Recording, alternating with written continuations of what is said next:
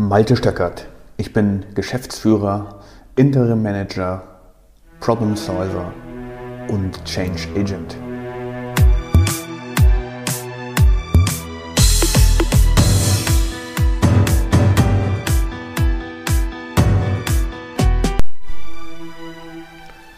In der heutigen Podcast-Episode soll es um das Thema Management Review gehen. Und mir ist bewusst, dass das Thema äußerst langweilig sein kann. Ich erinnere mich an endlose Sitzungen, wo sehr viele Menschen zusammensaßen, um auf die Zahlen des letzten Quartals oder des letzten Jahres oder der letzten Periode zu schauen, um sich Graphen anzugucken, denen ihnen teilweise auch nichts sagte. Viele der Leute, die dort im Publikum waren, waren gar nicht richtig interessiert und es ging sie auch letztlich nicht unbedingt etwas an. Und vielleicht ein kleines Teilkapitelchen, zwei Minuten einer zweistündigen Sitzung war wirklich interessant für sie, denn dort ging es um ihre Zahlen, dort konnten sie präsentieren, was sie erreicht haben und dann natürlich die ganzen Rechtfertigungen, warum etwas nicht erreicht wurde. Wieder wird ein Aktionsplan geschrieben, was im nächsten Jahr oder in der nächsten Periode, im nächsten Halbjahr besser laufen soll. Und dann gehen alle wieder raus, geben ihre Unterschrift und das war's. Ja, so kann das ablaufen. Und ich habe schon einige Management-Review-Meetings mitgemacht. Das ist ja ein offiziell stehender Begriff in einigen Standards wie 9001 oder auch 13485. Und dort wird sogar vorgegeben in diesem Standard, was soll in dem Management-Review-Meeting besprochen werden. Und das ist eine ganze Liste an Dingen, zum Beispiel Kundenbeschwerden, zum Beispiel äh, Einfluss äh, interessierter Parteien oder ähm, wir schauen uns an, wie sind wir mit den Kundenbeschwerden umgegangen, was soll die Aussicht sein, was sollen die Ziele für die nächste Periode sein und so weiter und so fort. Das ist also alles vorgegeben. Und da das alles vorgegeben ist, ist es einfach auch ganz einfach. Denn jemand, und das ist meistens der Qualitätsleiter, muss diese Daten zusammensammeln und sie zusammensuchen. Da ich nun schon sehr häufig in Position war, der Qualitätsleiter zu sein, kann ich sagen, dass dieses Zusammentragen der Informationen ebenfalls ein ermüdender Job ist, weil niemand ist wirklich daran interessiert, scheinbar zu messen, wie seine Erfolge sind oder seine Misserfolge sind, ob ein Projekt erreicht wurde oder nicht und so weiter und so fort. Und so dauert die Vorbereitung für ein zweistündiges Management-Review in der Regel drei Wochen intensiver Arbeit, Auseinandersetzung damit mit den einzelnen Stakeholdern, die dann ihre Daten eben nicht so gerne zur Verfügung stellen oder sie einfach auch nicht haben, weil sie nicht gemessen werden im täglichen Doing und so weiter und so fort. Total nerviger Job, habe ich wie gesagt schon häufig gemacht und zuletzt auch im, vor ein paar Wochen. Und bei der Zusammenstellung dieser Daten habe ich mir überlegt, was mache ich hier eigentlich? Warum mache ich das eigentlich? Und wie könnte man das anders machen? Wie könnte man das so machen, dass das Management Review im Prinzip jeden Tag ablaufen könnte, weil die Daten alle verfügbar sind? Und so bin ich auf eine relativ einfache Lösung gekommen. Man müsste doch nur diese Daten, um die es hier geht, mit dem das Management die, den Output oder die Performance der Gesellschaft, der Firma messen müsste, quasi umlegen auf zum Beispiel ein monatliches Reporting, dort exakt die gleichen Zahlen zu messen, auf ein wöchentliches oder vielleicht sogar in manchen Fällen auf ein tägliches Messen dieser gleichen Daten. So könnte man die Daten jeweils zur Verfügung haben, aktuell, geradezu tagesaktuell, könnte darauf zugreifen, könnte sie einfach zusammenstellen, in irgendeine PowerPoint-Präsentation packen oder was auch immer das Programm ist, mit dem man arbeitet und am Ende des Monats wäre es fertig, alle Daten wären vorhanden und so weiter. Und das wäre ja eine ganz einfache Lösung an und für sich. Hm. Wie kriege ich aber jetzt die Leute dazu, dass sie wirklich diese Messungen täglich, wöchentlich oder monatlich durchführen? Das war die nächste Frage. Bleiben wir mal bei Kundenbeschwerden. Mein Kunde in, dieser, in diesem Management-Review hatte eine ganze Reihe von Kundenbeschwerden, die er zwar systematisch gesammelt hat, die aber nicht ausgewertet wurden, zum Beispiel nach Kategorie des Fehlers oder Schwere der Beeinflussung für den User, für den Benutzer oder ähm, was ist denn eigentlich die Konsequenz aus so einem aus so einer Kundenbeschwerde. Im übelsten Fall springt der Kunde natürlich ab, nimmt das Konkurrenzprodukt. Ähm, Im besten Fall bleibt er dabei, äh, wenn man ihm Kompensationen gibt durch ein neues Produkt oder durch einen Austausch des Produktes und so weiter und so fort. All das lag eben gar nicht vor, weil sich scheinbar niemand dafür interessierte. Nun, vielleicht habe ich jetzt versucht, die Leiterin dieser Kundenbeschwerdeabteilung davon zu überzeugen, dass es äußerst sinnvoll ist, das zu messen. Ähm, ich bin zu ihr hingegangen und habe ihr gesagt, schau mal, wenn du der Kunde wärst von unserem Unternehmen, würdest du da nicht auch großes Interesse haben daran, was mit deiner Kunden mit deiner Beschwerde passiert ist? Würdest du nicht auch gerne genau wissen wollen, was passiert jetzt eigentlich mit meiner Beschwerde? Nimmt die Organisation, nimmt die Firma meine Beschwerde an, bearbeitet sie die dann auch und bekomme ich eine adäquate Antwort in, einer, in einem adäquaten Zeitraum, was die Abstellmaßnahme sein wird? Ist das Problem vielleicht nicht nur bei mir aufgetreten, sondern auch bei anderen? Wäre das nicht für dich als Käufer, Benutzer, Kunde unserer Firma ausgesprochen interessant.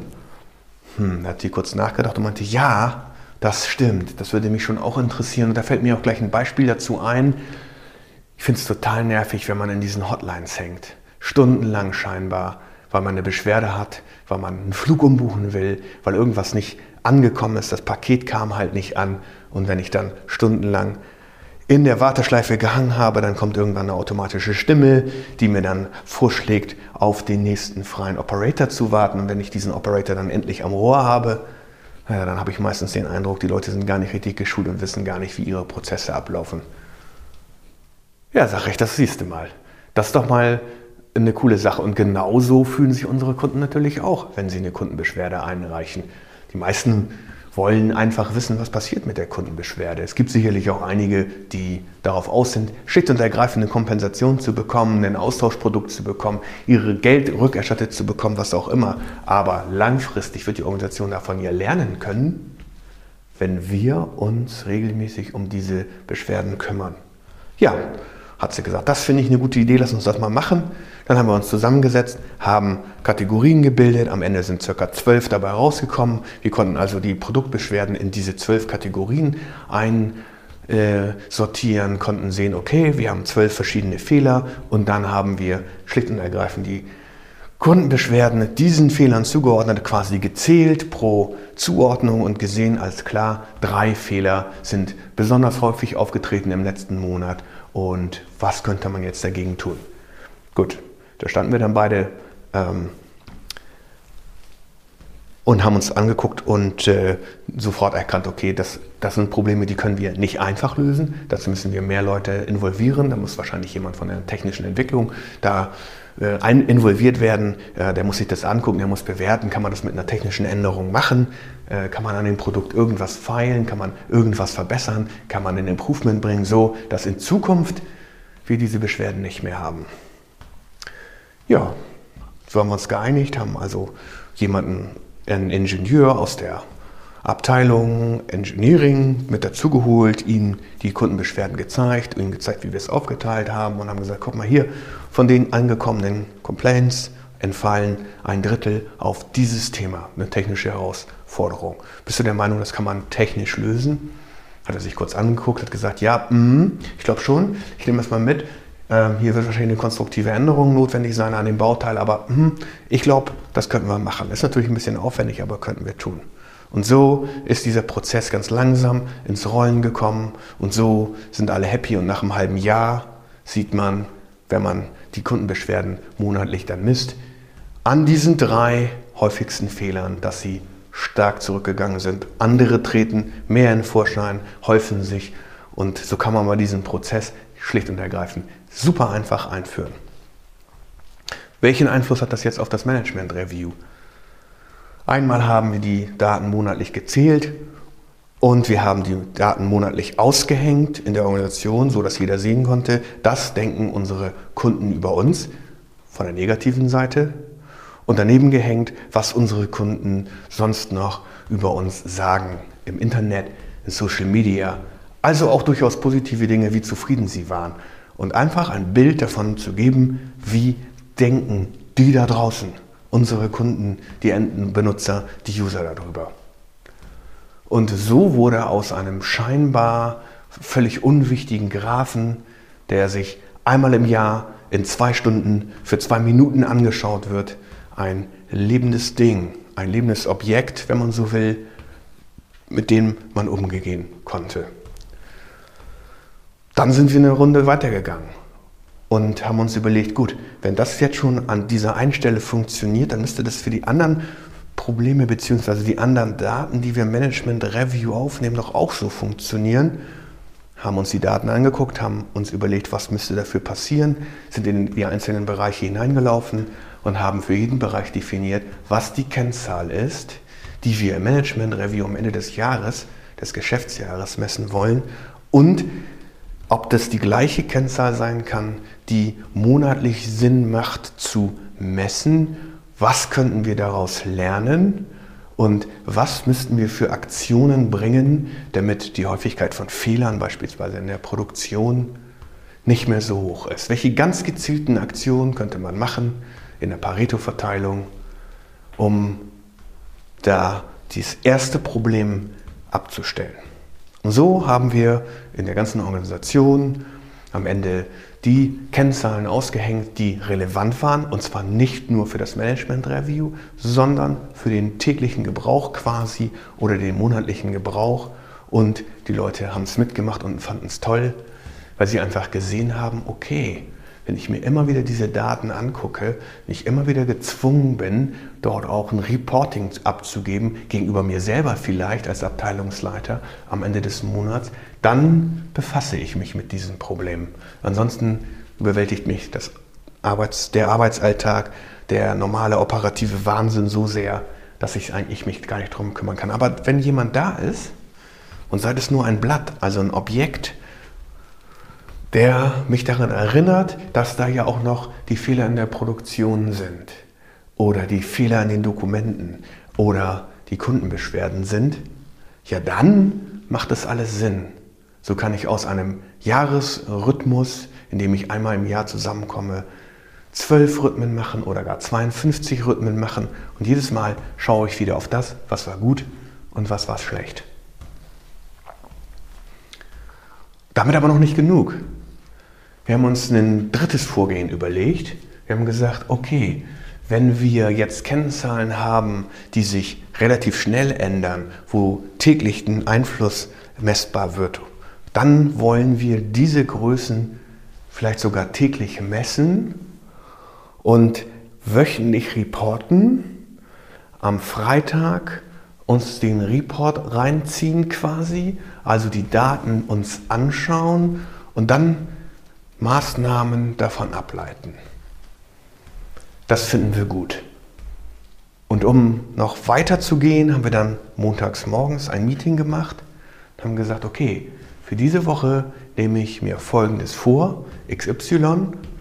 Ich möchte diese Aufgabe lösen und am Ende der Woche haben wir uns nicht nur die Zahlen angeguckt, sondern wir haben uns auch angeguckt, ob das, was wir uns vorgenommen haben, tatsächlich erreicht wurde. Und dann haben wir uns angeguckt, wenn das funktioniert hat, was war denn wirklich das Learning daraus? Und dann haben wir uns aufgeschrieben, wenn etwas nicht funktioniert hat in unserem Wochenplan, woran lag es denn genau? Und was ist jetzt daraus das Learning? Was haben wir daraus gelernt? Diese beiden Meetings, montags und freitags, haben wir schriftlich festgehalten, weil das schriftliche Festhalten scheinbar mehr wert ist als das gesprochene Wort. Denn wenn man es aufschreibt, egal ob am Computer oder handschriftlich, und einer Gruppe vorträgt, dann fühlt sich das Ganze schon mehr wie eine Verpflichtung an. Ah, jemand anderes ist daran interessiert, ob ich in dieser Woche Aufgabe XY und Z erledigen kann oder nicht. So haben wir es geschafft, dass jedes einzelne Teammitglied, inklusive mir selbst, wirklich Verantwortung dafür übernommen hat, was in dieser Woche passieren soll. Und durch die Reflexion am Freitag dem kurzen Wochenrückblick, was denn funktioniert hat von den Aufgaben X, Y und Z und die Learnings daraus haben uns zu einer realistischeren Planung gebracht, was auf einer Monatsebene, äh, was auf einer Wochenebene wirklich möglich zu erreichen ist und was nicht geht. Und somit haben wir einen weiteren Effekt erzielt. Wir haben uns quasi selber optimiert in der eigenen Planung unserer Aufgaben oder in der Planung von Aufgaben, die auch von anderen abhängig sind. Und so wurden wir über, der, über die Zeit immer besser und konnten nicht nur relativ präzise voraussagen, wie viele Fehler oder Inzidenzen oder Auffälligkeiten wir pro Woche oder größerer Zeiteinheit bewältigen würden können, sondern wir hatten nicht nur diesen Plan davon und konnten das prognostizieren, wann wir wie viele Probleme abstellen würden, sondern wir sind auch dazu übergegangen, plötzlich wurden diese Aufgaben Teil des operativen Tagesgeschäftes. Und an vielen Stellen haben sie das operative Tagesgeschäft komplett ersetzt. Und dann haben wir uns angeguckt, wie, wie hat das denn funktioniert? Was waren denn die Mechanismen da, dabei? Und da hat ein Teammitglied etwas ganz Interessantes gesagt. Der hat gesagt, also dadurch, dass wir uns hier am Montagmorgen zusammensetzen und uns quasi gegenseitig committen auf ein Ziel, was der, jeder Einzelne erreicht wird, können wir diese Ziele für die Woche in einer Besprechung nochmal umdrehen, wenn jemand anders den Einwurf hat, dass das Ziel unrealistisch ist, zu groß oder vielleicht sogar auch zu klein. Und so ist hier so etwas wie ein kleiner Push entstanden. Wir pushen uns gegenseitig vorwärts und kommen immer besser damit zurecht mit diesen Störungen des täglichen Alltags. Und auf die Dauer stellen wir diese Störungen ja eigentlich alle ab, wenn ich das richtig sehe, hat das Teammitglied gesagt. Das fand ich total interessant.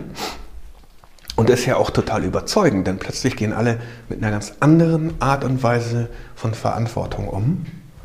Und sind sich darüber im Klaren, dass das, was sie am Anfang der Woche sagen, dass das nicht nur gesprochenes Wort ist und schriftlich niedergeschrieben, sondern eine Art von Commitment, was diese Woche am Ende der Woche geschehen soll. Und wenn man das 365 Tage im Jahr macht, okay, sind natürlich deutlich weniger Arbeitstage, sagen wir mal, wenn man das 220 Mal im Jahr macht, dann hat man 52 Wochenübersichten gemacht, dann hat man 52 Ziele erreicht, dann ist man vielleicht sehr langsam vorgegangen, aber man hat 52 Erfolge sammeln können, wenn denn immer Erfolge da standen. Aber mindestens hat man 52 Learnings gemacht, 52 Mal sich damit auseinandergesetzt, was hat die Woche denn mir Gutes gebracht und was hat die Woche mir nicht so Tolles gebracht und woran lag das wohl? Und so haben wir Stück für Stück die operativen Störungen, die es im Tagesgeschäft nun mal so gibt, abstellen können. So, dass wir plötzlich auch in der Lage waren, ganz große Brocken, also eine Kundenbeschwerde, die wirklich einen massiven Einfluss zum Beispiel auf das Produktdesign hatte, schlicht und ergreifend ganz einfach anzuschauen und als das wahrzunehmen, was es ist. Ein Problem, das eine Lösung braucht. Nicht mehr und nicht weniger. Und wir haben angefangen, uns zusammenzusetzen und zu überlegen, okay, wie könnte man das Problem lösen? Die Ingenieure wieder dazu geholt, eine Planung gemacht, die jetzt natürlich einen sehr langen Zeithorizont hatte, aber keiner hatte mehr Angst davor, eine, Terminab, äh, eine Terminabschätzung darüber zu geben, wann das Problem gelöst werden könnte. Am Ende des Jahres sah das Management Review natürlich komplett anders aus. Das Management Review konnte in einer halben Stunde 30 Minuten durchgeführt worden, werden. Es wurden alle relevanten Kennzahlen durchgegangen.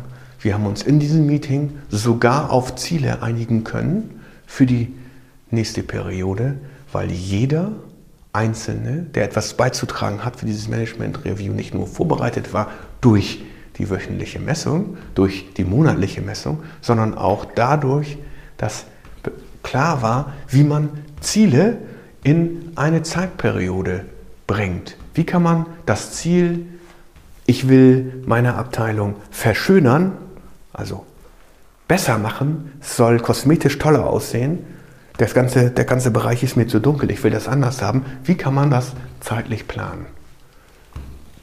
Das war eine ganz tolle Erfahrung und alle waren happy, weil dieses Meeting schlicht und ergreifend so kurz war. Und alle waren froh, dass es so stressfrei abgelaufen ist und nicht so enervierend wie zuvor, wo kein Mensch verstanden hat, was der andere tut, welche Kennzahlen ich mir da eigentlich gerade anschaue und welche Relevanz die eigentlich für mich haben.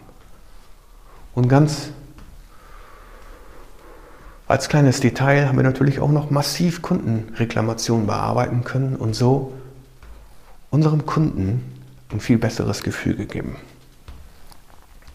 Lange Rede, kurzer Sinn. Das gleiche Prinzip habe ich in meiner Firma auch eingeführt. Wir setzen uns am Montagmorgen zusammen und jeder schaut sich an, was er für diese Woche machen kann, was ist drin, was sind die nächsten Schritte in Projekt XY, was soll am Ende der Woche als Erfolg dort stehen, was werde ich wohl nicht schaffen, welche Einflussfaktoren könnten mich davon abhalten, diese Ziele zu erreichen. Das schreiben wir uns auf, schauen wir uns gemeinsam an, stimmen ab, ob es sinnvoll ist, ob jemand anderes noch einen Input hat und dann starten wir die Woche. Und am Ende der Woche schauen wir uns an, ob wir diese Ziele erreichen konnten ob das unrealistisch war, was dazwischen gekommen ist und was wir daraus gelernt haben. Und genau die gleichen Kennzahlen kann man dann auch am Ende des Monats messen. Kann man dann auch in das Management Review packen. Ich kann sagen, dass wir so viel produktiver geworden sind, weil wir uns auf die wirklich wichtigen Dinge konzentrieren, die pro Woche zu erarbeiten sind und uns nicht mehr nur von äußeren Faktoren beeinflussen lassen, die uns dann eben beeinflussen und uns quasi die Arbeit auf den Tisch legen. Tolle Erfahrung. Wir nennen es das Mini-Management Review Weekly Meeting. Ewig langer Name, aber es macht Spaß. Ich kann es nur jedem empfehlen. Wer mehr dazu erfahren möchte, kann sich gerne auf unserer Homepage umgucken oder selbstverständlich auch gerne ein Gespräch mit mir vereinbaren. Vielen Dank fürs Zuhören.